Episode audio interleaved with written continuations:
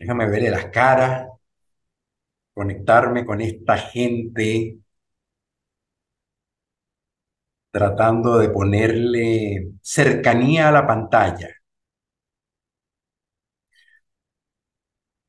Queremos hoy aprovechar la tarde para trabajar, creemos, uno de los temas que sustenta la construcción del liderazgo y del estilo de liderazgo de cada uno.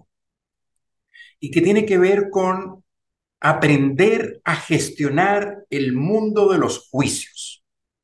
Ese es el gran título del día de hoy. Aprender a gestionar el mundo de los juicios. ¿Sí? La palabra juicio es una palabra que suele ser muy eh, vilipendiada, es poco querida. Cuando hablamos de juicio, hablamos de, de sentencia, como que da temor, como que juicio se parece a retroalimentación, se parece a condena, a prejuicio, a pensamientos que no ayudan a construir relaciones o posibilidades. Y lejos de eso, la palabra juicio solo significa calificar. O sea, poner calificación a algo. Eso es lo único que significa la palabra juicio. Enjuiciamos para dar calificación a algo. Me gusta este taller. Qué fastidio este taller. Dos juicios completamente distintos. Son calificaciones que hacemos. Me encanta la ropa que me puse hoy. No me gusta la ropa que me puse hoy. Qué rico el calor que hace. Por Dios, qué desastroso el calor que hace. Y dentro de esto del acto de calificar que constituyen los juicios y que son parte de los juicios, queremos mostrarle algunas características de esto que ocurre.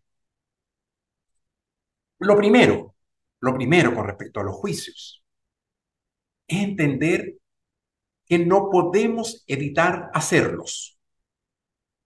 Eso es lo primero. ¿Se acuerdan cuando decíamos, creo que era Farid el que nos contaba, las emociones nos constituyen como personas y somos seres emocionales? Bueno, ahora le agregamos una nueva distinción en la misma redacción. Somos seres calificantes. Estamos todo el tiempo haciendo calificación. Calificamos el trabajo, la vida, la familia, el día, la temperatura, el tráfico, el auto, eh, la salud. Estamos todo el tiempo haciendo calificación. Me gusta, no me gusta, me parece, no me parece, está bien, no está bien. Somos una máquina de hacer calificaciones, es decir, somos una máquina de hacer juicios. Estamos todo el tiempo haciendo juicios. Aun cuando quisiéramos decir, no, por favor, deja los juicios de lado. Por favor, no me hables con juicio. Eh, ten cuidado con los juicios cuando me hables. Son expresiones que a veces usamos. Es imposible, imposible hablar sin juicios. Este es otro descubrimiento reciente, es un descubrimiento de fines del siglo pasado.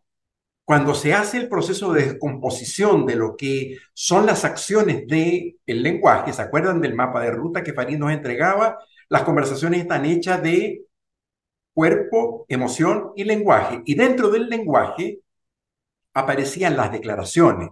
Y dentro de las declaraciones aparece este fenómeno de el acto lingüístico de los juicios. Los juicios es una acción del lenguaje. Fabricio, sé que levantaste la mano. Permíteme completar la idea y te doy la palabra. ¿Sí? A menos que lo que tengas que decir es tan urgente, urgente, urgente, que me vas a interrumpir para decir lo que vas a decir. Ah, ok, muy bien. Gracias, Fabricio. Excelente. Tu cuerpo me habló. Este mapa hablaba del conjunto de las acciones del lenguaje. Allí podemos ver las declaraciones en el lado derecho, en el último de los cuadritos, y en las declaraciones aparece el territorio de los juicios. Es un territorio para mí, para nosotros, no solo fascinante, sino tremendamente enriquecedor cuando nos damos cuenta que si yo aprendo a usar los juicios, voy a ganar un potencial tremendo en mi manera de conversar y de construir relaciones. Pero ojo, los juicios también si usados de mala forma, pueden ser terriblemente peligrosos. Todos tuvimos alguna vez una profesora, un profesor que cuando chico nos dijo algo así como, tú no sirves para las matemáticas. Tú no sirves, o sea, por favor no bailes. Eh, en el coro de la escuela mueve la boca, pero no cante, por favor, no saques la voz. Juicios que alguna vez alguien nos dijo terriblemente negativos, o que gordo que está, o que gorda que está, o que fea que te ve, que nos marcaron la vida entera aprender a usar los juicios de una manera constructiva, creativa, sin dejar de usar la parte negativa de los juicios, pero con cuidado y con respeto, es la misión que hoy tenemos nosotros con ustedes. Mostrarles que los juicios son una especie de energía atómica que si se aprende a usar, pueden ser tremendamente beneficiosas. No solo para mi ser líder, para mi ser humano y en mi cotidianidad existencial. Entonces, voy a partir de algunas eh, como pautas de lo que significan los juicios. Y ahora sí, Fabricio, antes de decir las pautas que constituyen los juicios, te escucho en tu pregunta. No sé si te voy a responder, pero te escucho tu pregunta.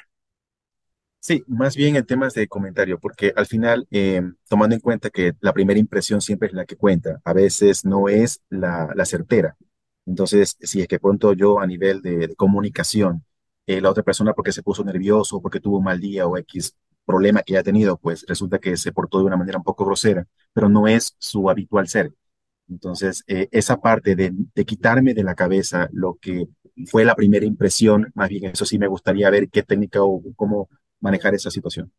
Gracias. Gracias, excelente Fabricio. El comentario tuyo me es muy útil, porque todos tenemos esta primera impresión de me cayó bien, no me cayó bien, me gusta, no me gusta, todos lo tenemos y la hacemos a través de los juicios. Son los juicios los que nos permiten articular en el lenguaje esa sensación de me gustó o no me gustó. ¿sí? Y más adelante nos vamos a meter en cómo hacer para que el juicio tenga peso, tenga sustento. ¿sí? Y, le vamos a regalar algunos, algunas herramientas concretas que creemos que ayudan a emitir juicios con sentido y con fundamento. Estamos llenos, llenos por todos lados de juicios que no tienen ningún fundamento, ningún valor, y que la gente los repite como loro sin saber de qué están hablando. Los juicios tienen algunas características que nos parecen importantes. Primero, primero, nos constituyen como personas. Es decir, somos las personas que somos en tanto que tenemos los juicios que tenemos. ¿Se acuerdan lo que decía Farid? Farid decía, somos las personas que somos en tanto que tenemos las emociones que tenemos. Por lo tanto, un líder necesita hacer inventario de las emociones que lo constituyen para poder construirse y desarrollarse como líder. Ahora le agregamos otra dimensión. La redacción es la misma. La palabra cambia. No es emociones, son los juicios. Los juicios nos constituyen. Y si los juicios nos constituyen como seres humanos y como personas, operamos en la vida de acuerdo a los juicios que tenemos. Y los juicios los aprendimos. ¿Dónde? Desde el momento que nacimos. Desde el momento en que empezamos a criarnos cuando chiquito, mamá, papá o quien nos haya criado, nos enseñó lo que estaba bien hecho y lo que no estaba bien hecho. Los valores, los principios, las éticas, lo que corresponde, lo que no corresponde, lo que es correcto, lo que no es correcto, lo fuimos aprendiendo de pequeño. Eso ha ido cambiando. ¿Sí? Estamos aquí 217 personas y son, 27, son 217 aprendizajes distintos, aunque hay cosas comunes, qué sé yo. Creo yo que aquí estamos todos unidos porque no matamos, no robamos, y no mentimos, por decir tres cosas importantes. ¿Sí? Y con todo, alguna vez, alguna mentirita alguno ha dicho. ¿No? Y puede ser que no hayamos matado a nadie, pero daño sí hemos hecho alguna vez. Y probablemente nos llevamos algo que no era nuestro, tal vez por error, en alguna, en alguna ocasión. Es decir, nadie es perfecto, nadie es puro. Pero en todo caso, lo que sí quiero decir es, nos constituyen los juicios que tenemos. Y si eso está, es así, una pregunta muy interesante que con Farid la vamos a responder un ratico más es, ¿y yo? ¿De qué juicios estoy yo hecho? ¿Cuáles son los juicios que a mí me constituyen? ¿Cuál es mi propio mapa de juicios? Pregunta que dejo en suspenso. Sigo. Otra característica importante. Los juicios, como son declaraciones, están en el marco declarativo, son una brújula para la acción. Es decir, de acuerdo a los juicios que tengo, opero en el territorio del, de lo que creo que debe ser y puede ser lo más importante, lo más interesante, lo más eh, eficiente, lo más cercano a la construcción de valor. Al final, al final, lo que tenemos como, como construcción para poder articular planes, desarrollo, metas, son los juicios. Son los juicios los que nos habilitan para poder construir las cosas que queremos construir a futuro. Los juicios nos permiten mirar el pasado, ver lo que hemos hecho, nuestra experiencia, nuestros aprendizajes, nuestro recorrido, para, con eso poder construir futuro. Los juicios pueden ser fundados y no fundados, un poco lo que Fabrizio decía hace un momento. O sea, hay juicios que no tienen ninguna fundamentación, ninguna. Pero la gente los usa y, se usan tanto que terminamos creyéndolos. En el territorio de la política no les cuento cómo esto funciona. Y no estoy hablando de Ecuador, estoy hablando de América Latina toda. Eh, pero no solamente en la política, en la familia también, y a veces en los negocios, a veces en los negocios, cuando encontramos cierto tipo de empresa o de organizaciones eh, eh, de empresas que no operan precisamente con los juicios más fundados, ni más nítidos, ni más claros. Por eso que se insiste tanto en la transparencia como una manera de ayudar a que los juicios que usamos y tenemos sean efectivamente fundados. Eh, otra característica tremendamente interesante de los juicios son discrepables. Es decir, cada quien tiene su propia forma de valorar y de dar calificación a lo que le pasa. Y esto es tan importante que se nos olvida. Es decir, dado que yo veo que esto está bien hecho, asumo que tú también lo tienes que ver que está bien hecho y que el mundo también ve que todas las cosas están bien hechas. Son discrepables. Si estamos aquí 220 personas en esta sesión y yo les pregunto, ¿qué tan entretenido está este taller? ¿O qué tan entretenidos son estos talleres? Me voy a conseguir con respuestas distintas y ya está bien. Porque cada quien hace las calificaciones de acuerdo a cómo está. Hoy es, hoy es miércoles, es mitad de semana, estamos a, ¿qué? a cinco semanas de terminar el año. Eh, estoy feliz porque está terminando el año con las metas que logré, o estoy angustiado porque no estoy logrando llegar con las metas que se supone que tenía que haber llegado. No sé, cada quien está puesto en distintos momentos, en distintas situaciones. Son juicios. Todos los juicios que tenemos, cada uno es legítimamente distinto legítimamente eh, correspondiente a cada uno de nosotros.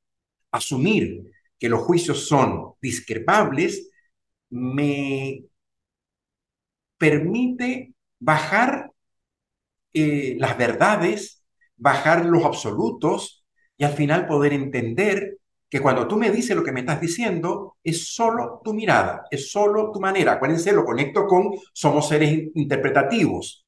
Y dado que somos interpretativos, lo que decimos son interpretaciones y cuando hablamos de juicio son mis interpretaciones y calificaciones del trabajo, de la vida, de la pareja, de mi jefe, de mi equipo, de lo que sea. Son discrepables. La misión de un líder no es que todos tengamos y pensemos de la misma manera, es garantizar que teniendo diferencias aprendamos a convivir con un sentido único en un mismo espacio. Es el sentido de un trabajo colaborativo y del trabajo en equipo. Los juicios, cada vez que yo escucho a alguien decir, mira qué horroroso es esto, mira qué feo es esto, mira qué bonito que es esto, el juicio, además de calificar lo que está calificando, se está calificando a sí mismo. Los juicios hablan de mí. Cuando yo describo algo con juicios, no solo estoy describiendo lo otro, me estoy describiendo a mí, a mí también. Los juicios que hacemos me evidencian en el ser humano que soy. Por ejemplo, voy a poner un ejemplo muy simple. Farid se sorprendió cuando en Guayaquil íbamos caminando eh, en el último taller, la última vez que estuvimos en Guayaquil con las personas de Guayaquil, le, me encantan, me encantan, le dije yo, estas eh, aceras en las calles techadas. Es decir, los edificios están construidos uno detrás de otro, techando las aceras me, queda mirando y dice, ah, yo soy de acá, he vivido acá, he visto esto y no me había dado cuenta de eso. Es decir, cada observador, cada persona mira y enjuicia y califica desde su propia característica y su propio estilo un mismo fenómeno. Otra característica importante, si los juicios nos constituyen y estamos parados cada uno en juicios distintos, resulta ser que cada quien opera y actúa de acuerdo a los juicios que tiene. Por ejemplo, dado lo que yo pienso de la política o de los políticos, opero en correspondencia. Dado lo que yo pienso de los policías, cuando voy manejando en el tráfico de Guayaquil o de, o de Quito y me para un policía, los juicios que tengo en relación a eso es lo que me permite o, o me habilita para actuar en ese momento. Dado lo que pienso de algunos clientes, eso me hace operar y actuar con respecto a esos clientes de una cierta forma. Son los juicios que tengo. Dado lo que pienso de los hombres, opero de una cierta forma. Dado lo que pienso de las mujeres, opero frente al fenómeno femenino de una cierta forma. Los juicios que tenemos nos hacen actuar de ciertas maneras. Es una característica de, de los juicios y que la vamos a ver más adelante también cómo se expresa en términos prácticos, en términos efectivos. Dos características para terminar. Los juicios tienen validez o no de acuerdo a la autoridad que yo le doy a quien emite el juicio. Es decir, si Farid, después de escucharme, me dice, oye Miguel, la verdad, metiste la pata, mira todo esto que dijiste que no es, a mí eso me importa. ¿Por qué? Porque con Farid tengo una relación de hermandad en donde, o cualquiera de los coaches que están aquí presentes, que me escuchen y me digan, Miguel, por favor, mira lo que dijiste, date cuenta, eso no, no, no, era correcto, yo les doy la autoridad. ¿Por qué? Porque son gente estudiada, manejan este tema, probablemente saben más que yo de todos estos temas, y probablemente cuando me lo dicen, me lo están diciendo para que yo mejore. Pero si por casualidad un señor que acaba de pasar por atrás aquí en la oficina donde estoy, escucha lo que estoy diciendo y después se me acerca y me dice, oye Miguel, ¿de dónde sacaste esa idea? ¿Cómo, ¿Estás loco? ¿Cómo se te ocurre?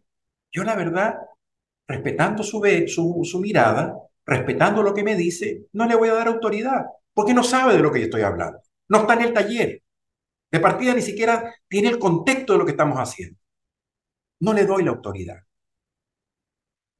¿Cuánta autoridad le damos a gente que no corresponde y sufrimos por eso? Alguien nos dice, oye, eh, la pandemia te engordó, ¿no? ¿Escucharon eso alguna vez? Bueno, digo, a lo que engordaron. Yo. Me imagino que algunos de ustedes no, ustedes se cuidaron mucho. Pero sufrimos porque alguien nos dice cosas de ese tipo, porque le damos autoridad.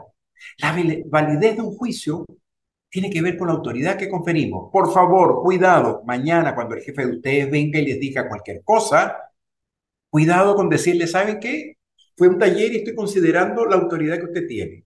Por favor, no queremos 220 desempleados eh, mañana.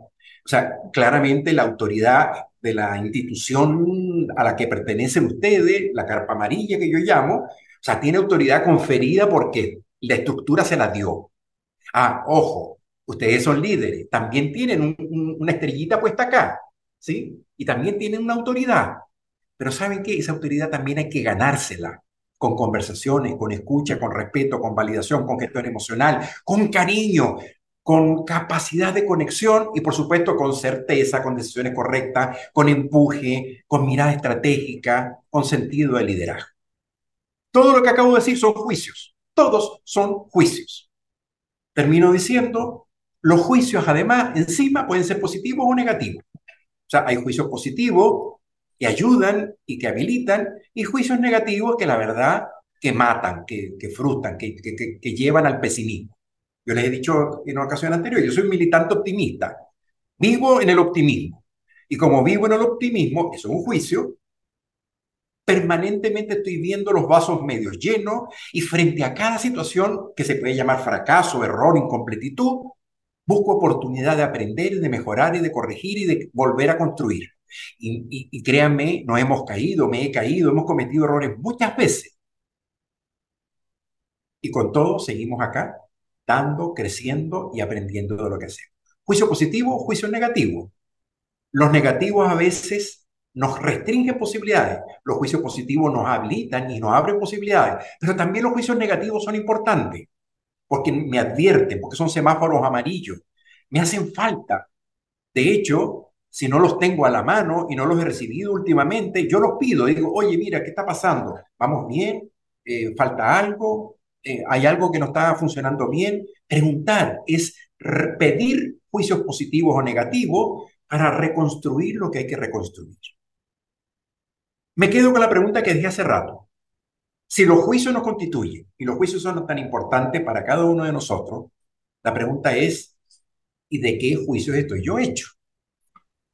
Farid, ayúdanos a entender de qué juicio estamos hechos nosotros. Gracias, Miguel. Y voy a tomar la posta de lo que mencionaste. Recuerden que cuando empezamos a posicionar este programa, decíamos que dentro de las conversaciones hay tres grandes componentes que están interrelacionados entre sí, que es el lenguaje, que es la emocionalidad y que es el cuerpo.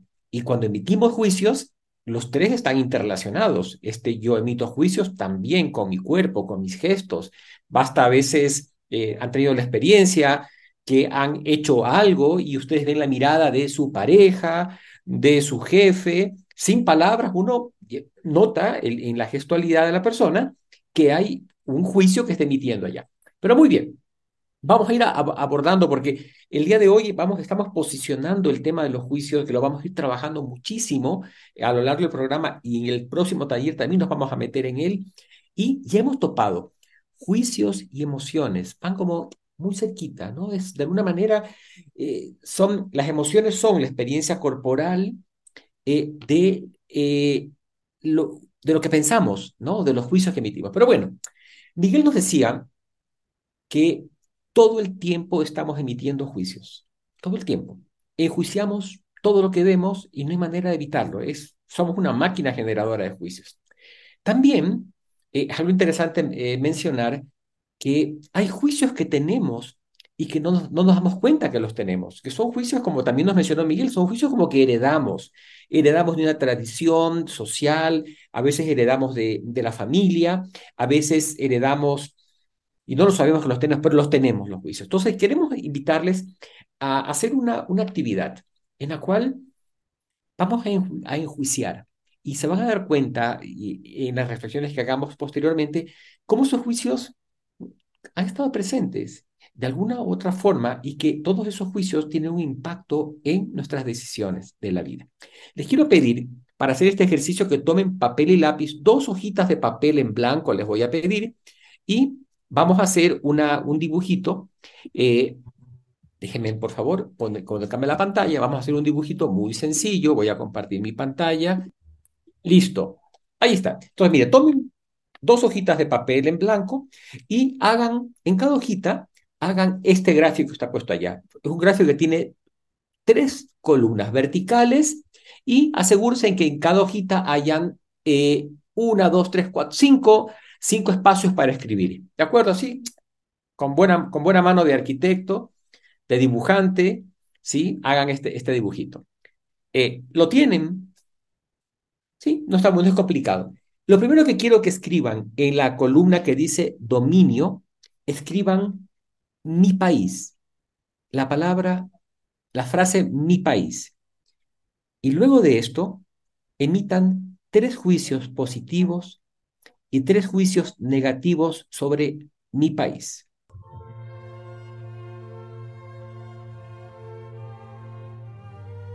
Mi país.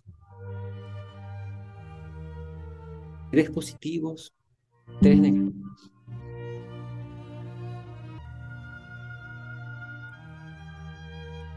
Bien. Vamos al, al segundo casillero de dominio. Allí escriban Banco Pichincha. Y a continuación, tres juicios positivos y tres juicios negativos.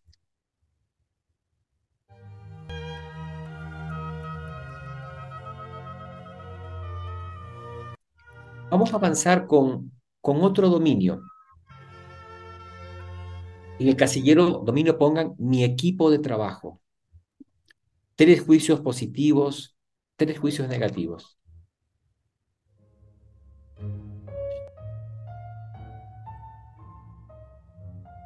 Muy bien. En el siguiente casillero de dominio escriban mi jefe. Tres juicios positivos, tres juicios negativos.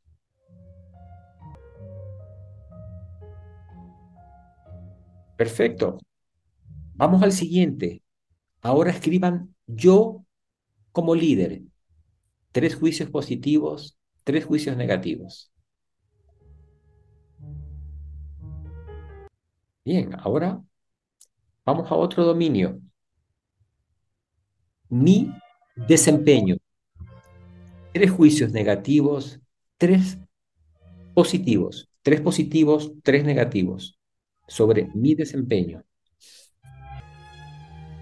Bien, vamos a un dominio más personal. Escriban mi familia. Tres juicios positivos, tres juicios negativos.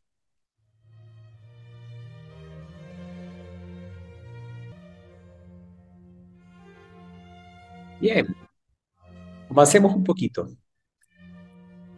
Mi pareja, tres juicios positivos, tres juicios negativos. Y si no tengo pareja en este momento, tres juicios positivos al respecto de no tener pareja y tres, y tres juicios negativos al respecto de esa situación.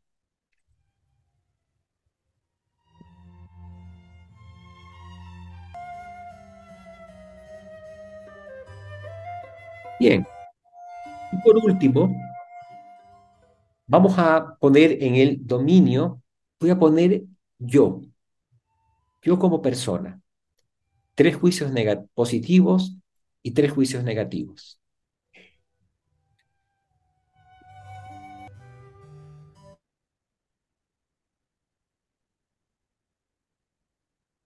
Muy bien. Y con esta encuentro, esta foto que le hemos tomado a algunos dominios de nuestra vida, que son más y son muchos más, pero queríamos que entraran en contacto con estas con los juicios que poseemos al respecto de estos dominios importantes que hemos trazado. Quizás algunos no sabíamos que lo teníamos, otros éramos conscientes de ellos.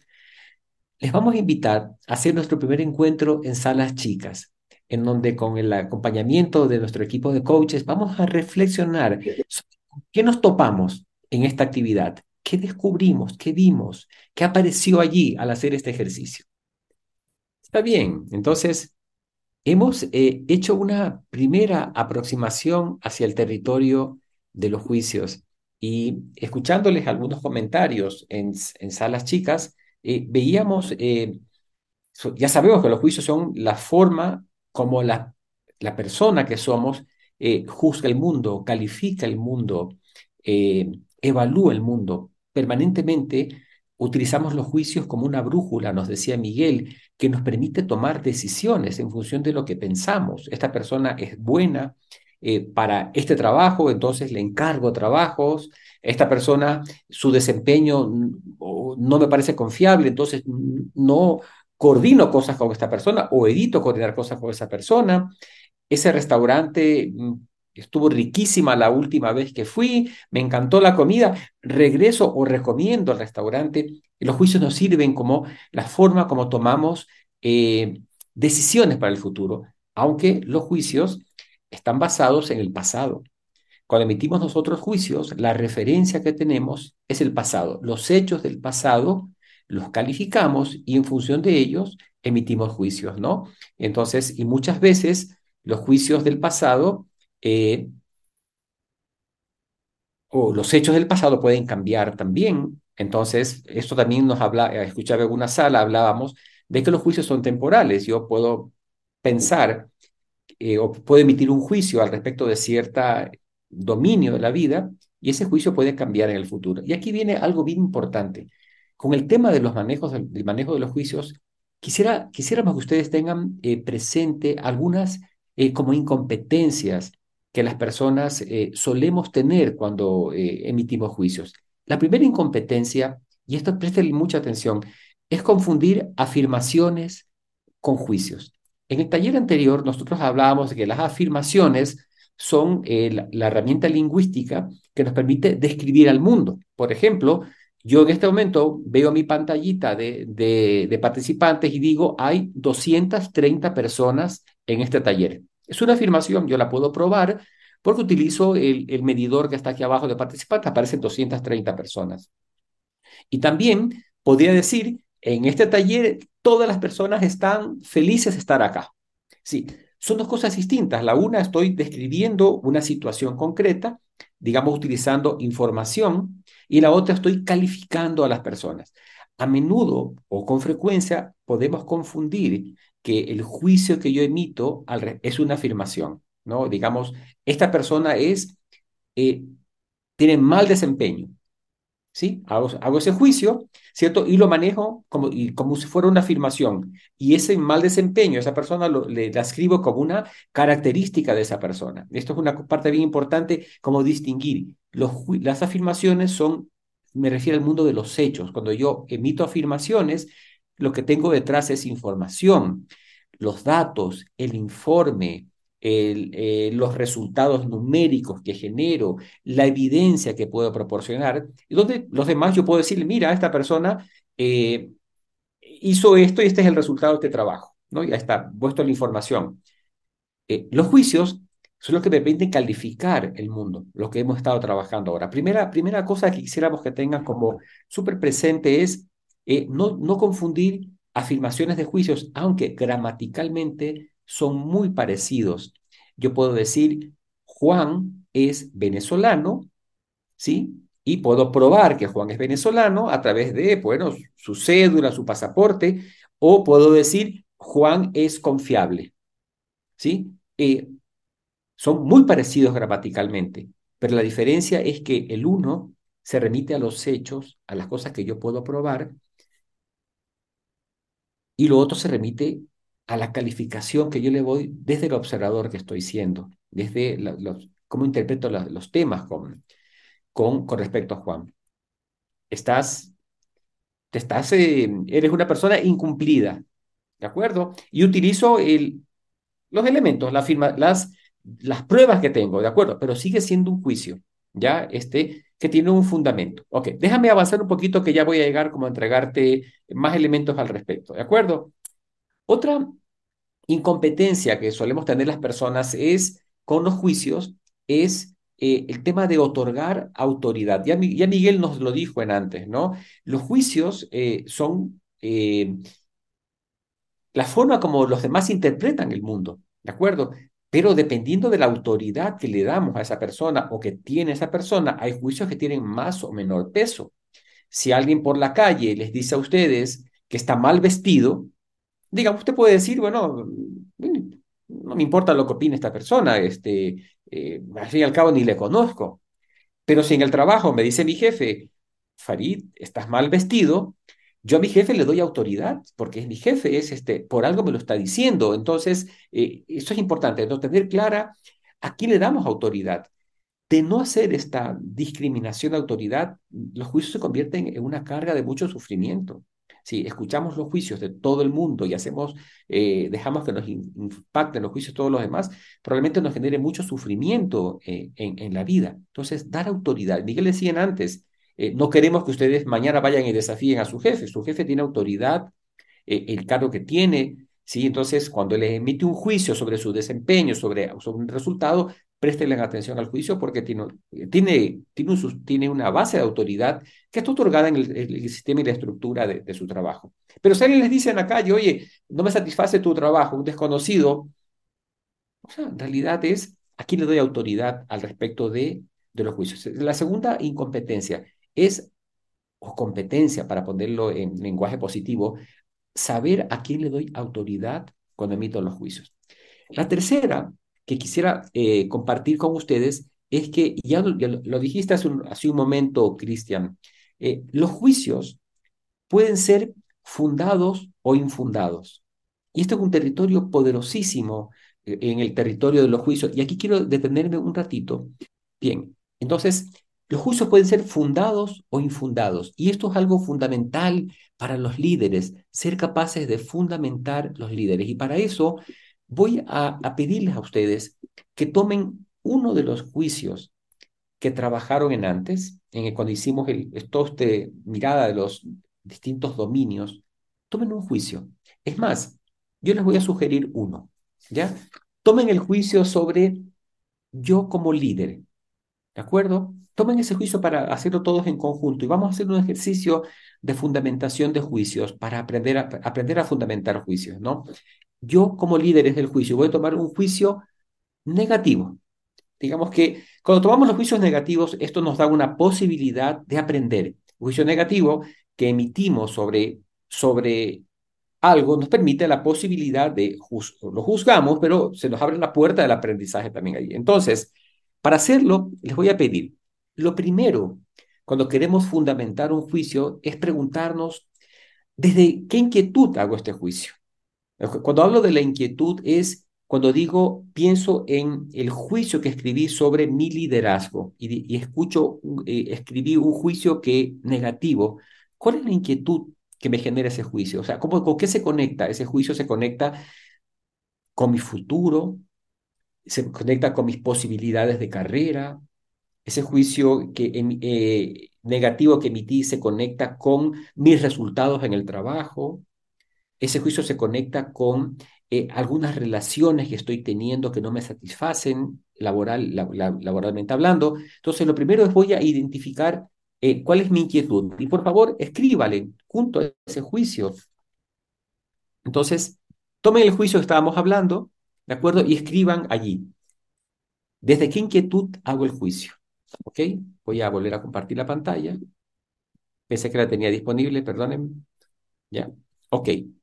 Luego de esto, ya está escrito cuál es la inquietud que me preocupa, mis resultados, el futuro, mi desarrollo, eh, mis relaciones, las relaciones que genero. ¿ok? Vamos al siguiente punto para fundamentar el, el juicio. El siguiente punto es en qué dominio particular estoy realizando este juicio. Por ejemplo, yo puedo decir, Juan es un, tiene un pésimo desempeño. Eso es un juicio muy grande, ¿de acuerdo? Eh, si, yo, digamos, no hago el trabajo de, definir el, dominio en el cual hago el juicio, podría estar anulando a esta persona o, estoy, simplemente estoy o limitando las posibilidades de trabajar con esta persona.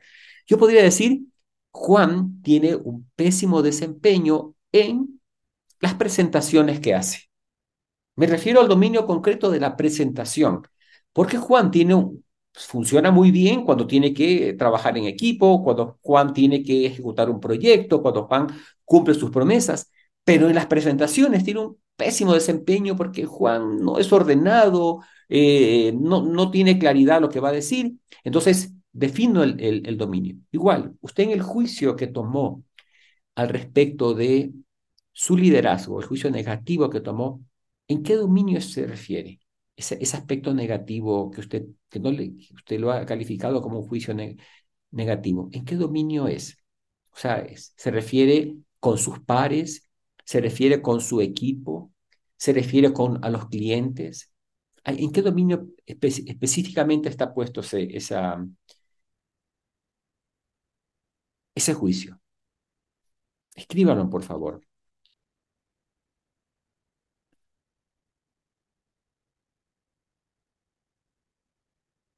Si tiene alguna pregunta, aquí estoy para tratar de resolverla.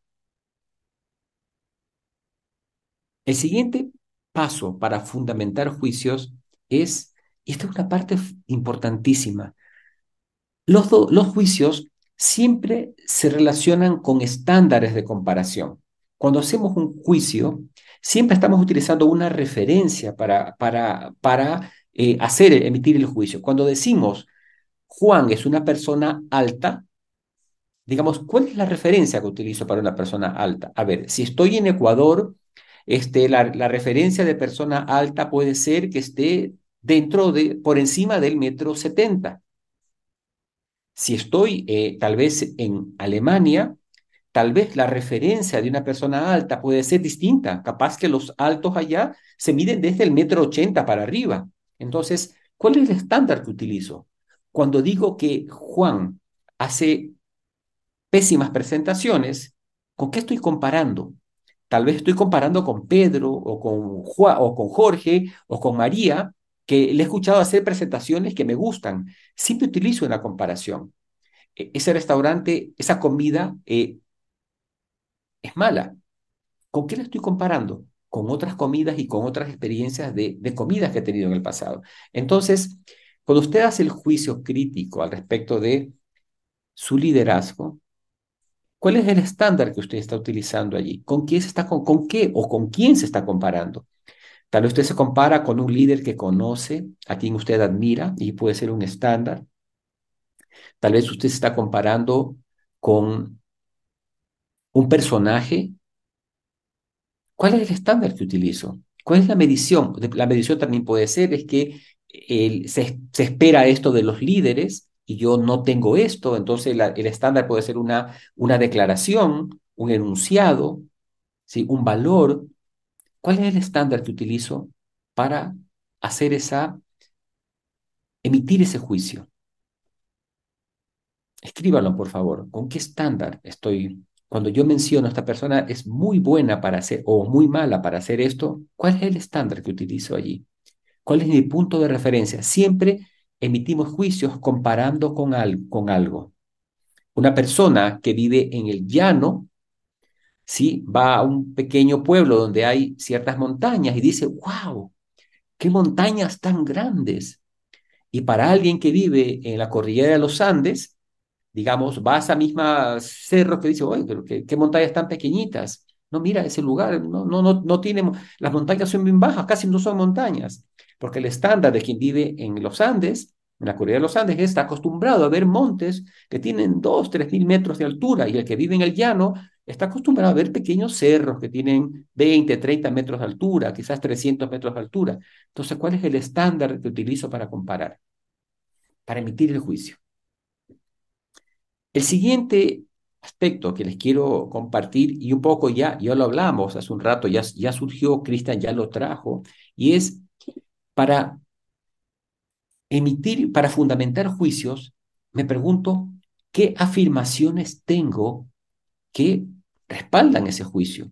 Cuando digo qué afirmaciones, ¿sí? ¿Qué acciones, qué eventos, qué elementos tengo para decir, para emitir el juicio que estoy haciendo? Entonces, a ver, digo que Juan hace, es malo haciendo presentaciones ¿Cuáles son las afirmaciones que encuentro? Y digo, claro que Juan eh, no tiene una estructura. Cuando Juan se salta de un tema a otro, eh, no usa presentaciones, eh, habla con la voz baja, Juan no solicita participación de los demás. Entonces estoy utilizando afirmaciones que respaldan el juicio que tengo. Entonces, esta parte es fundamental. En antes una de las salas estábamos hablando sobre la experiencia de emitir juicios y decíamos, los juicios que tengo, por ejemplo, sobre seguridad en mi país, están impregnados de las noticias que leo, de los reportes que se generan a diario de los asaltos, de los secuestros, de los crímenes. Esa es la, la información que tengo. Y en base a ello emito juicios. Sin embargo, aquí hay un territorio muy lindo. Muchas veces yo puedo también intentar emitir un juicio contrario. Por ejemplo, Juan hace malas presentaciones y yo puedo pensar, a ver, voy a fundar el juicio de que Juan hace buenas presentaciones y voy a salir de mi juicio negativo con respecto a Juan y voy a buscar el juicio contrario, el juicio de Juan hace buenas presentaciones y voy a tratar de encontrar afirmaciones también que digan, a ver, ¿en qué momentos he escuchado a Juan haciendo buenas presentaciones? ¿Ah? Sí, ¿Y qué, qué afirmaciones encontré allí? Entonces hago este, la fundamentación también del juicio contrario y muchas veces me voy a encontrar con que a veces Juan ha hecho malas presentaciones y resulta que en muchas otras ocasiones Juan ha hecho muy buenas presentaciones. Entonces, eh, evito el riesgo de generalizar el juicio que podría llamarse otra incompetencia al hacer juicios, que es generalizar el juicio y sostener que ese juicio es una característica permanente de la persona. cuatro elementos que les hemos entregado acá. Utilízalo para fundamentar el juicio negativo al respecto de su liderazgo. ¿Desde qué inquietud la hacen? ¿Cuál es el dominio concreto que hace referencia a ese juicio negativo que hicieron? ¿Cuál es el estándar? Adelante, sí. Solo algo que me enseñó María Paz Álvarez, que yo no me había dado cuenta, coach que está aquí presente, no la veo, pero por ahí anda, la vi Adelante. Y es que para poder tener memoria de estos cuatro elementos, la inquietud, el dominio, los estándares y las afirmaciones, la primera letra de cada una de las palabras da la idea de idea. Se construye el acrónimo de la palabra idea. Inquietud, dominio, estándares y afirmaciones. Solo para tenerlo presente y que me ayuda a mí como memotecnia para tener los cuatro elementos presentes, que no son los únicos, por supuesto. Hay que agregar dos adicionales cuando estos cuatro no funcionan. Estupendo, Miguel. Me parece lindísimo. No me había fijado en esto que tú mencionas. Ya, ahora sí me escuchan. Ya, perdónenme que a veces me juega alguna jugarreta o mi dedo. sí, te decía Miguel que no había prestado atención a esto de idea, pero parece fabuloso y gracias a la contribución de María Paz que nos acompaña al respecto de, de la, del acróstico, dijiste, ¿no? De otros elementos adicionales para fundamentar juicio. Uno ya les entregué. Es como fundar el juicio contrario. Es como, a ver, si no estoy tan seguro del juicio, ¿será que, que en efecto Juan es tan malo para hacer presentaciones? Entonces voy a tratar de fundar el juicio contrario. A ver, voy a conectarme con Juan en las veces que Juan fue bueno haciendo presentaciones. Entonces eso, eso se llama fundar el juicio contrario. El mismo camino que hicimos lo anterior. Pero a veces tampoco es suficiente esto acá. Yo tengo la duda. Y entonces aquí apelemos a una a una herramienta, a un recurso que trabajamos en los talleres anteriores, y es el enfoque múltiple. Yo puedo recurrir a otra persona que yo considero una autoridad, una persona a yo le tengo respeto, las palabras que esa persona eh, dice me, me inspiran, le digo, oye, quisiera conversar contigo al respecto de este juicio que tengo al respecto de Juan. Oye, ¿tú lo has visto cuando Juan hace presentaciones? Cuéntame, ¿qué opinas al respecto de el trabajo que hace Juan? Entonces, cuando tengo dudas al respecto de esto, y muchas veces en la vida nosotros pedimos, utilizamos el enfoque múltiple, tal vez no con ese nombre, y pedimos ayuda, oye, ¿tú qué opinas de esto? Digamos, mira, este, estoy viendo esto y, tengo dudas, ¿Qué, ¿cuál es tu experiencia al respecto de, de esta situación? Esto es utilizar el enfoque múltiple, dejarnos como escuchar la mirada del otro y quizás en la mirada del otro descubramos algo que no habíamos observado y que nos permita completar la fundamentación del juicio. Quizás el juicio que yo tenía esté fundado y la otra persona me, lo, me ayuda a fundarlo más, o quizás la mirada del otro me ayuda, me hace dudar, es decir, caracholes, no había observado estos detalles que tú me estás diciendo y ahora que lo veo, mm, qué interesante. Muy bien. Queremos invitarles que regresemos a salas chicas nuevamente para compartir la experiencia de fundamentar juicios, especialmente ese juicio que les sugerí trabajar sobre su liderazgo, qué aspecto de su liderazgo, qué juicio crítico sobre su liderazgo usted emitió. No tiene que compartir el juicio. Lo que queremos es que comparta su experiencia fundamentando juicios y más cercanamente con, el, con la coach o el coach que lo acompaña, poder aclarar cualquier inquietud que haya surgido al respecto de este importante recurso de los líderes de aprender a fundamentar juicios, porque la palabra del líder es clave y un líder que fundamenta sus juicios cuando emite juicios es un líder que tiene más valor, sus opiniones son más valiosas, porque aquello que dice está tiene fundamentos, tiene afirmaciones, tiene, puede aportar elementos. Ok, vámonos entonces a salas chicas para vivir esta experiencia. Usando el chat, ¿qué les parece la música que nuestro equipo logístico pone?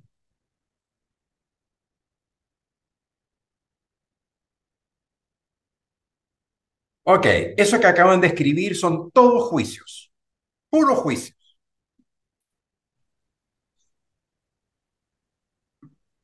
hermosa, relajante, eh, me gusta, eh, increíble, hermosa, bella, excelente, puros juicios. Somos una máquina de hacer juicios, estamos todo el tiempo haciendo juicios.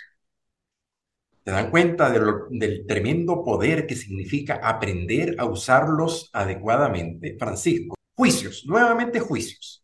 Y queremos hacer ahora una derivada que nos parece importante. Es el vínculo entre los juicios que construimos y tenemos y nuestra identidad, la manera como construimos identidad.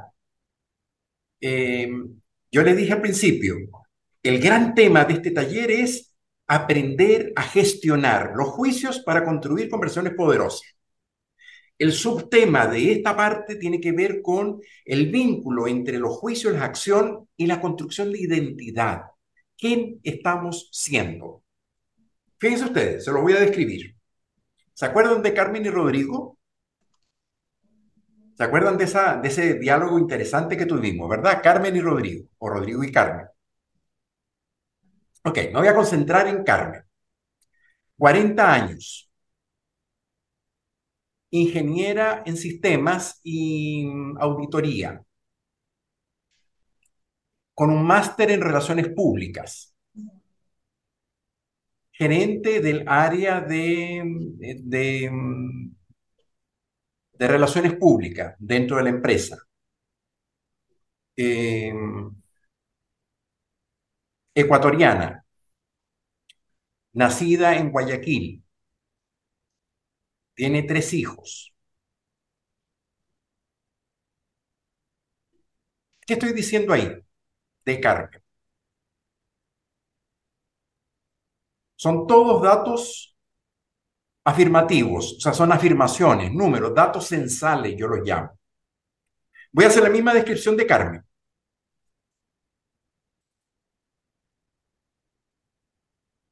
Es una persona altamente comprometida con su trabajo.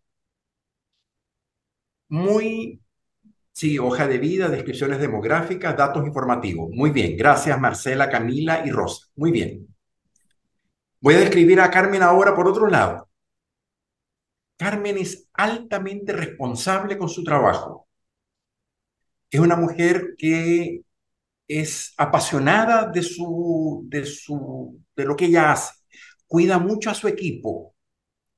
Eh, le toca pelear para defender eh, tanto sus resultados como a su gente. Y si se tiene que enfrentar con Carlos, el presidente, o con Rodrigo, lo hace sin problema, aunque a veces se achica con los juicios y la manera como Rodrigo la, la, la, toca.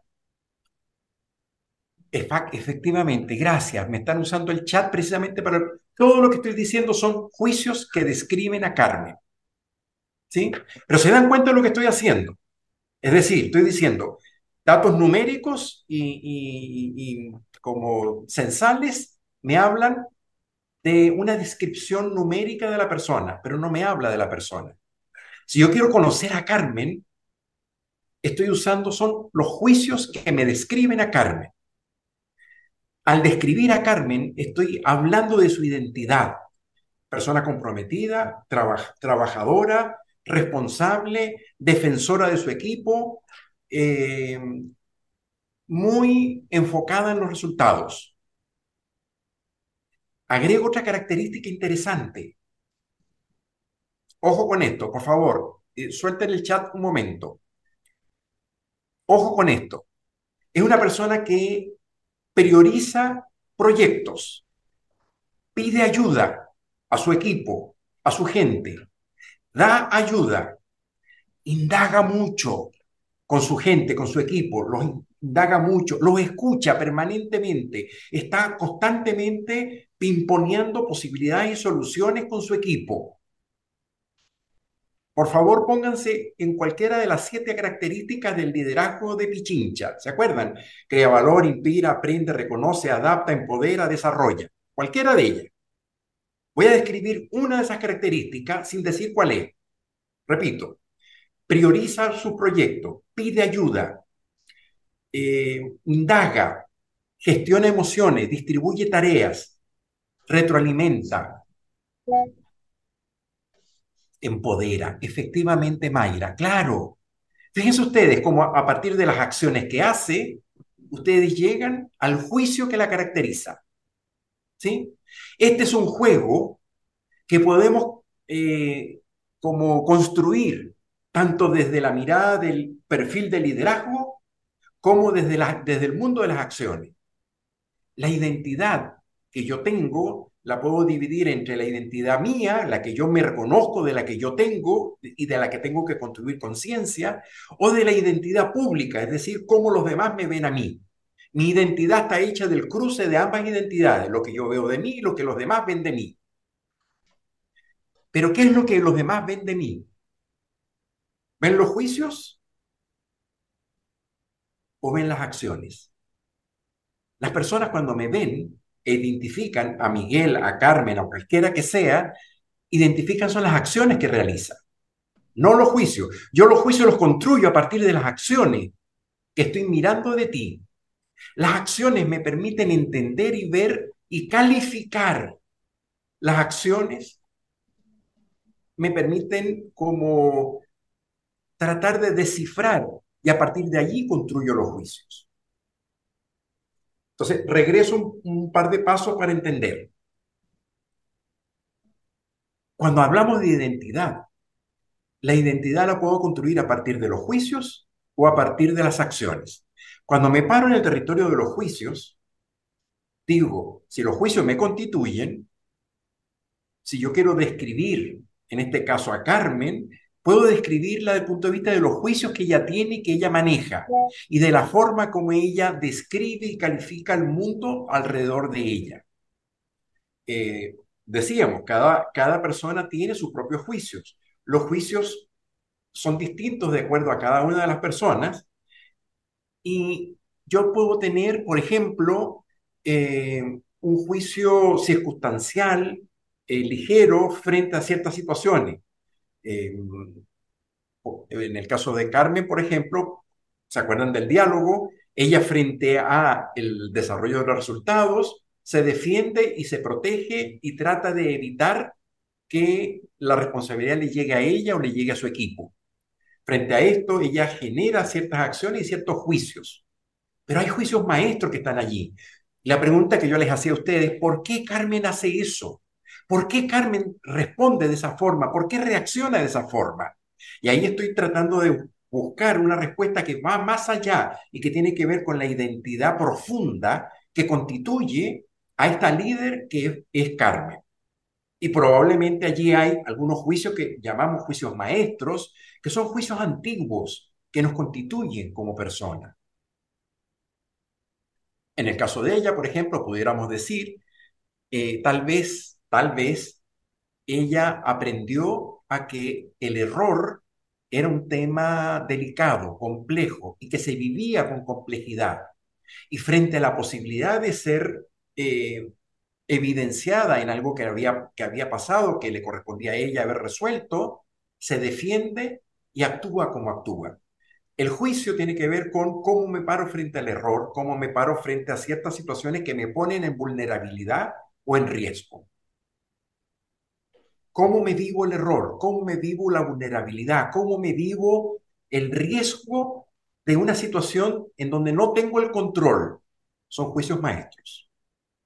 Y estoy seguro que aquí todos nosotros, estamos más de 200 personas en esta sala, todos tenemos repertorios distintos frente al error, frente a la falla, frente a la incompletitud, frente a la vulnerabilidad o frente al miedo que nos dan ciertas situaciones. Son los juicios maestros que nos constituyen y que nos hacen actuar de cierta forma. Y si yo quiero cambiar esa identidad, necesito entonces hacer una intervención en esos juicios maestros a través de una operación que es como el, el ADN de este programa desde un principio y que es el proceso de aprendizaje. Cambiamos los juicios que tenemos aprendiendo nuevos juicios y nuevas interpretaciones y nuevas maneras de entender lo que estamos mirando. Aprender a operar con los juicios tiene un componente de aprender también a aprender nuevas estructuras de juicios que nos permiten construir nuevas interpretaciones y nuevas posibilidades. Si me voy al territorio de las acciones, también me encuentro con una forma de intervenir en la identidad. Si Carmen, volviendo a Carmen, tenía como característica al principio, cuando Carmen llegó a la empresa, era una persona muy tímida, hablaba poco, eh, tenía poca visibilidad, aparecía poco en las cosas que decía.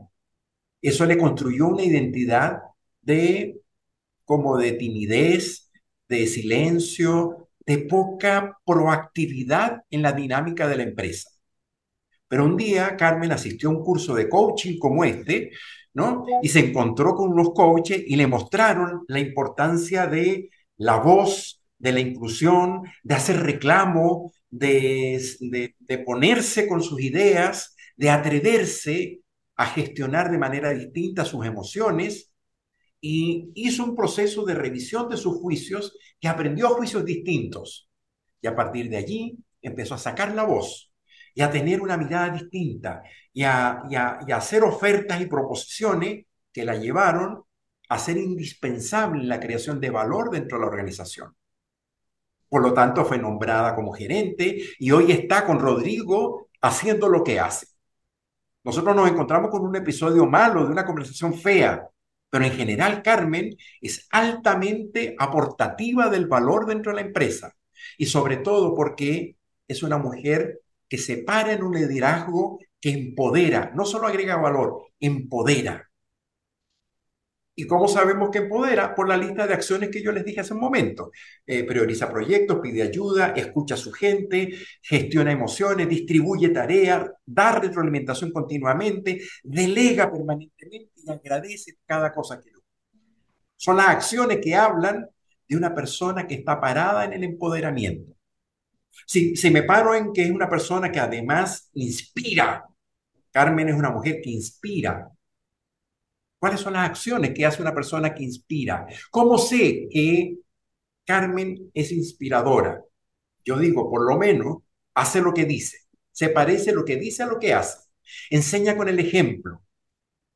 Eh, da el ejemplo, claro, tiene un vínculo muy claro entre la táctica y la estrategia, es decir, lo concreto inmediato y lo de largo plazo. Cada vez que habla, da sentido, proyecta, o sea, uno le escucha y dice, ah, para allá vamos.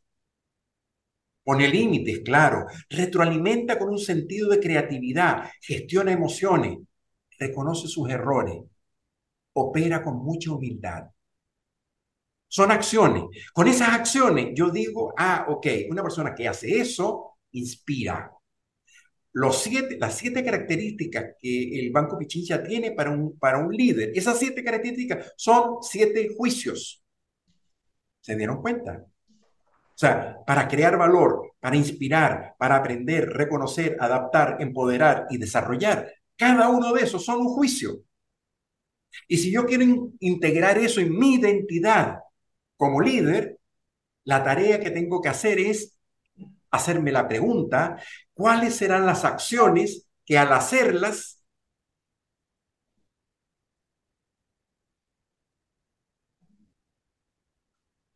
genera el juicio de la identidad de ese estilo de liderazgo?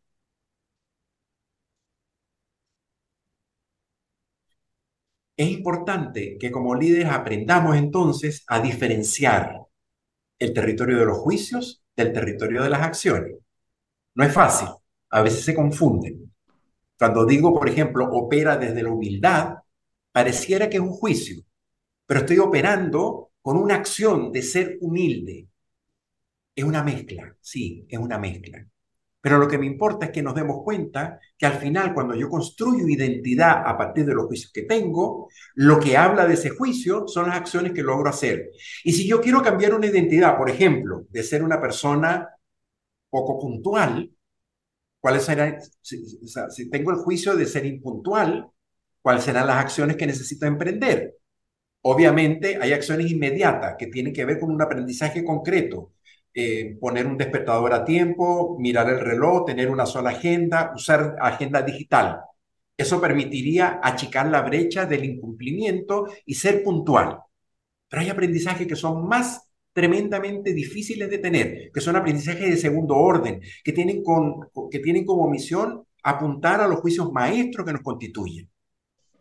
Si yo quiero ser puntual, no es suficiente que aprenda a usar una sola agenda, tener agenda digital, tener un despertador y, qué sé yo, eh, tener la, la, la, tarea de una, una hora al día, garantizar responder todos los correos y mensajes que me llegan. No es suficiente, porque esos son aprendizajes concretos, pero que no se sostienen en el tiempo. Necesito aprender otras cosas más y voy a agregar tres aprendizajes que no son aprendizajes inmediatos, son aprendizajes de largo plazo.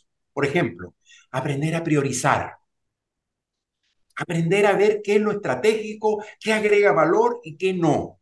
Y revisar de mi agenda en donde no tengo que estar, no hace falta que yo esté. Pero eso es un aprendizaje que no es inmediato, es más estructural, es más de fondo. Segundo aprendizaje, a delegar, a entregar a otros confiando y construyendo confianza y confiabilidad. La confianza es un aprendizaje también profundo. Y tercero, aprender a pedir ayuda con humildad. Yo solo no puedo. Tengo que tener multiplicación de mis manos. Entonces, aprender a pedir ayuda implica también un aprendizaje profundo. Los aprendizajes son, al final, la acción que me habilita construir acciones nuevas. Y si yo quiero cambiar mi identidad, que soy reconocido de una cierta manera que no me gusta, la pregunta que me tengo que hacer es, ¿qué nuevas acciones tendría que hacer? Y para ellas, ¿qué aprendizaje tengo que incluir en mi proceso de desarrollo como líder para incluir la madre de todos los aprendizajes, que es aprender a aprender, para incluir nuevas posibilidades en mis resultados? Con esto, con esta como mezcla entre acciones, juicios y persona, que al final me permite construir identidad, mi identidad, desde los juicios que me constituyen o desde las acciones que hago, cualquiera de las dos. Con Farid queremos mostrarles un esquema, un esquema que de alguna manera aterriza estos conceptos y que nos permite como ordenar las piezas poniéndolas en un modelo que hemos llamado modelo DEI, modelo de diseño estratégico y de identidad, que vincula los juicios que tengo con las acciones que ocurren y con los territorios de aprendizaje que son necesarios. En el OSAR ya de hecho lo hacíamos, ¿se acuerdan del OSAR que hicimos? El dibujo del OSAR, donde aparecía resultado, acción y, y perfil de la persona. Allí, el puente que une cada una de esas piezas es nuevamente el aprendizaje que podemos emprender para construir nuevas posibilidades. Entonces ahí te pido, Farid, que me ayude a tratar de entrar a aterrizar el esquema del diseño estratégico de identidad. Perfecto, Miguel, este, me, encantó cómo posicionaste el tema. Entonces, fíjense, eh, juicios y acciones van de la mano. Eh, juicios y aprendizaje va de la mano. Si yo quiero, nos decía Miguel, si quiero cambiar un juicio que hoy tengo o que tienen de mí y que no me agrada ese juicio, el camino son las acciones. Eh, y si no encuentro las acciones para modificar ese juicio, el camino es el aprendizaje. Entonces Miguel nos decía, eh, hay aprendizajes de primer orden que, que tienen que ver con incorporar herramientas de conocimiento, el uso de la agenda, el uso de una nueva tecnología, ¿no? que están muy bien y son muy poderosos. Y el otro camino es un camino que tiene que ver con modificar nuestro perfil de, de liderazgo, en donde incorporamos algunas competencias que Miguel nos, nos mencionó.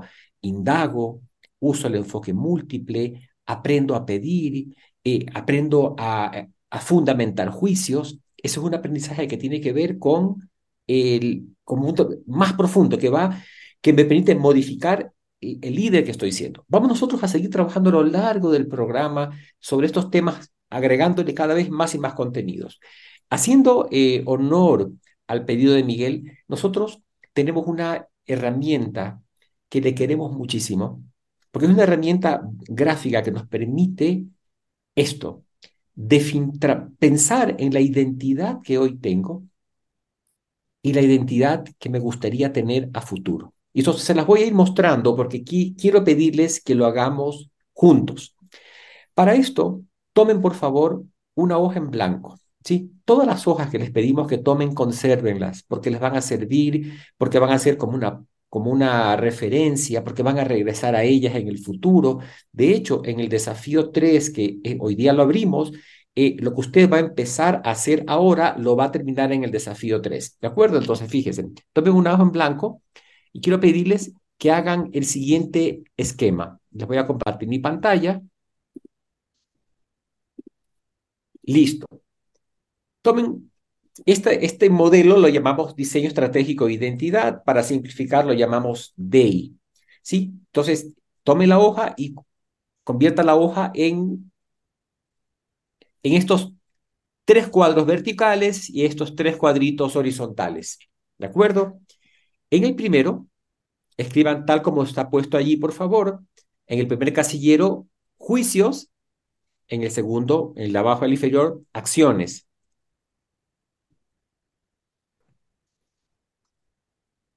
En la columna del medio, pongan hoy, el día presente, y en la columna de la derecha, pongan al finalizar el programa porque queremos hacer este, trabajo como una mirada inmediata, digamos, ¿no? Esto se aplica para muchas cosas.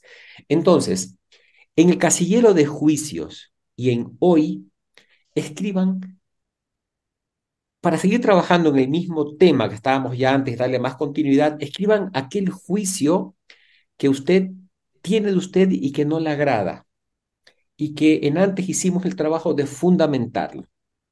Escriban ese primer juicio, por favor, allí. Lo que ustedes pusieron. Soy un, líder ansioso que genera ansiedad. No sé, me estoy tomando esto de manera general, en base a lo que escuché en una sala sin decir el nombre, pero pongo ese juicio, ¿de acuerdo? Les doy unos segundos para que lo, escriban, lo plasmen, porque esta va a, ser, va a ser una herramienta, quisiéramos hacer una herramienta que les sirva, que sea útil. Luego, en el casillero de la, de la derecha, donde dice al finalizar el programa, febrero, finales de febrero, ¿sí? Escriba allí el juicio positivo que le gustaría tener con respecto a lo que hoy tiene y no le agrada. Entonces, eh, soy, hoy me considero un líder ansioso, que genera ansiedad, que vive con la ansiedad. Al finalizar el programa, ¿qué juicio quisiera tener al respecto? ¿Cuál es el juicio que me gustaría tener allí? Tal vez me quiero ver como un líder que maneja adecuadamente sus emociones, que inspira a su equipo, que empodera a su equipo, que aprende de los errores, que incorpora los errores en sus prácticas siguientes. Cada uno ponga lo que tenga que poner allí. Este es un trabajo confidencial, queremos que sea útil. Listo. Lo tienen, entonces, mire, lo que han hecho ustedes ahora es visualizar el líder que quisieran ser en ese aspecto que hoy lo consideran negativo. Estamos haciendo una, esto es un trabajo de ambición. Hoy me veo así y mañana quisiera verme de esta otra manera. Y eso se aplica en muchos dominios de la vida. Hoy estamos trabajando con el tema de su liderazgo. Luego, una vez que ya tiene visualizado, porque primero tengo que ver, tener claro qué es lo que quiero ser para poder trabajar en esto. Una vez que lo tengo ya claro, vamos al casillero de las acciones y de hoy. Si ven una flechita, me regreso al hoy. Y allí usted escriba todas las acciones que fundamentan el juicio negativo que usted tiene. Y esto ya lo hizo hace un rato. Ya, ya fundamentó el juicio, ¿se acuerdan lo que hicieron? Los juicios se fundamentan con acciones. ¿Qué hago hoy que fundamenta ese juicio crítico que tengo de mí. Escriban las acciones. ¿Qué hace usted hoy día? Cada uno, cada uno encuéntrese con ese, con ese territorio. Somos acciones. Son las acciones las que generan los juicios. Entonces es importante mirar las acciones. ¿Qué hago hoy? Que fundamenta ese juicio negativo que tengo de mí. Escríbalo, por favor.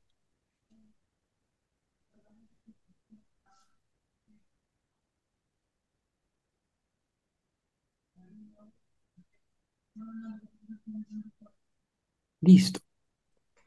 Voy a avanzar un, poco, un siguiente paso. Ahora me voy al futuro. A finales de febrero del próximo año, del primer trimestre, ¿qué acciones me veo haciendo que fundamentan ese juicio positivo que quiero tener de mí? Es como, a ver, si yo digo que quiero ser un líder con estas características que hoy no tengo, ¿qué hace ese líder en el futuro? ¿Qué veo haciendo que ese líder hace que hoy no hace? Anótelo, por favor. Muy bien, una vez que tengo esto claro, ¿cierto? Vamos a la parte más importante. Fíjense que antes hablábamos del aprendizaje, ¿sí?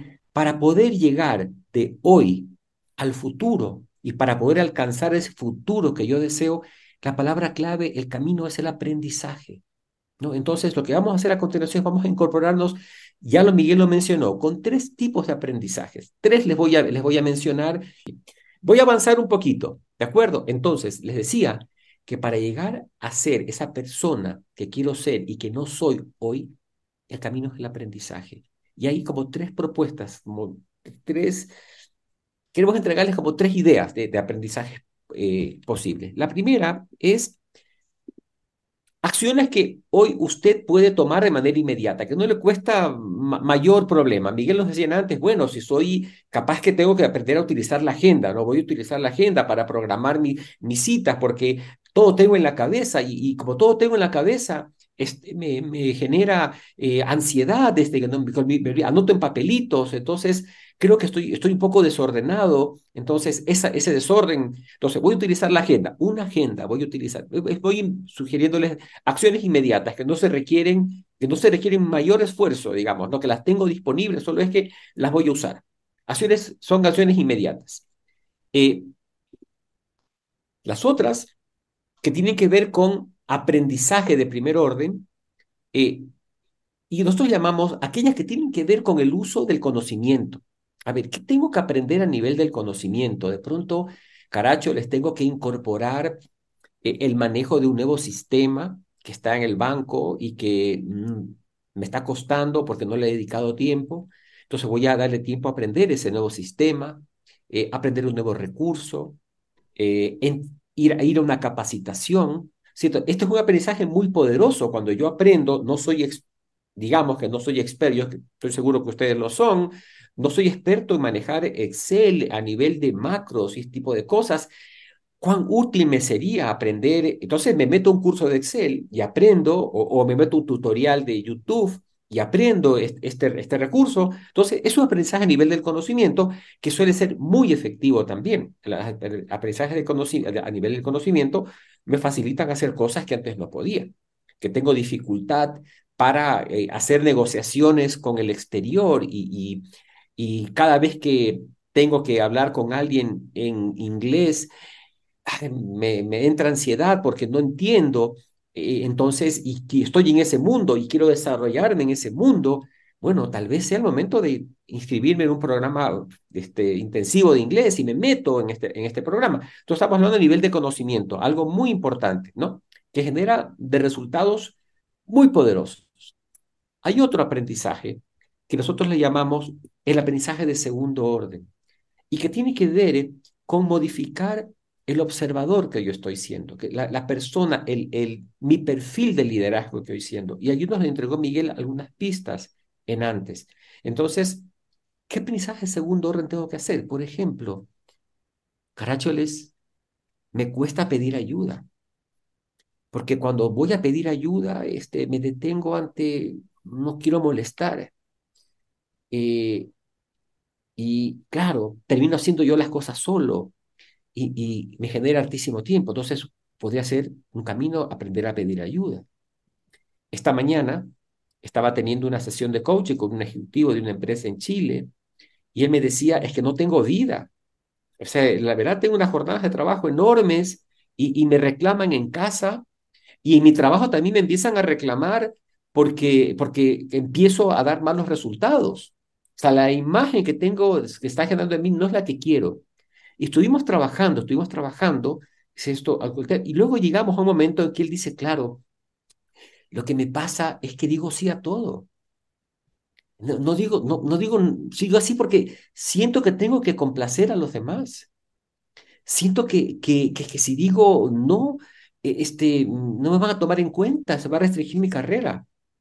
Entonces, el trabajo que hicimos esta mañana giraba en torno, primero a observarse los juicios que tiene él que le impiden decir que no, o los juicios que le llevan a decir que sí, y vio la conexión que había entre esos sí que daba y muchas veces irresponsables, es que se comprometía más allá de sus capacidades, generaba todo ese caos que estaba teniendo, comenzó a mirarlo con, tengo que incorporar, aprender a decir no. ¿Y cómo digo no? ¿En qué circunstancias digo no? Bueno, fue parte del trabajo que realizamos, pero lo que quiero decirles es que este trabajo, este ejemplo que estoy tomando, le permitió a él darse cuenta de que en la, la declaración del no, aprender a manejarla hay un montón de posibilidades en su vida, ¿cierto? Para mejorar algunas cosas de su vida, sumada a otras cosas que se trabajaron. Es como un ejemplo. Entonces, aprendizaje de segundo orden es justamente lo que este programa busca entregar busca entregar que ustedes tengan recursos que les permita modificar su perfil de liderazgo a través del aprendizaje de segundo, de segundo orden que nosotros le llamamos a incorporar estas competencias conversacionales que estamos trabajando. Y por último, por último espacio, nosotros no lo vamos a abordar en este programa, es muchas veces es, oigan, no me funciona nada, creo que hay algo que no estoy viendo, hay algo que, que, sale más allá de, de, mi capacidad de observación, o sea, no sé qué tengo que incorporar. Muchas veces el coaching o pedir ayuda a un profesional en algún otro dominio, ¿cierto? Puede ser muy útil. Entonces, este, se los pongo como una opción. A veces simplemente nos declaramos que no podemos, lo cual es un juicio, lo cual no significa que en realidad no haya una opción solamente que no estoy viendo esa opción. Y cuando eso me pasa, cuando tengo el juicio de que no encuentro un camino, no tengo, no veo esa opción, quizás sea el momento de levantar la mano y pedir ayuda de manera más individual. Con esto, con este trabajito que hemos hecho, sí, y luego lo van a, lo van a, pulir un poco más en el desafío 3, queremos invitarles que vayamos a sala chica nuevamente a mirar, a compartir su experiencia de hacer el day. Y ese va a ser también un lindo espacio para que a su coach le pregunten, eh, le pidan una aclaración, una pista de cómo avanzar en ese diseño estratégico de, de identidad que se basa en el principio de soñar la persona que quiero ser, mirar las acciones que esa persona hace y el aprendizaje.